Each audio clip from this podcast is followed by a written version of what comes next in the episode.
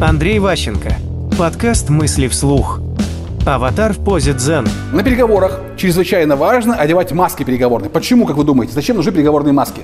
Вы переговоры и почему-то в маске.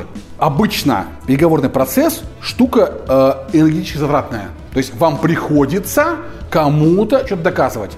Это часто негативно. Это довольно большой поток негативных эмоций.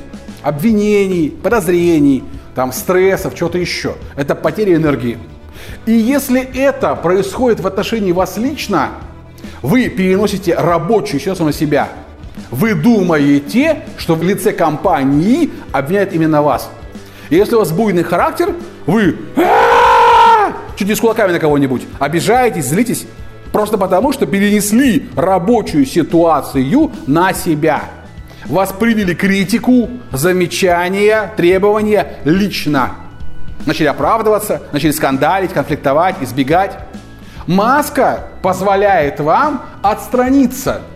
Это не вы на переговорах. Это некий ваш аватар. Он пришел, сидит в позе дзен, время закончится.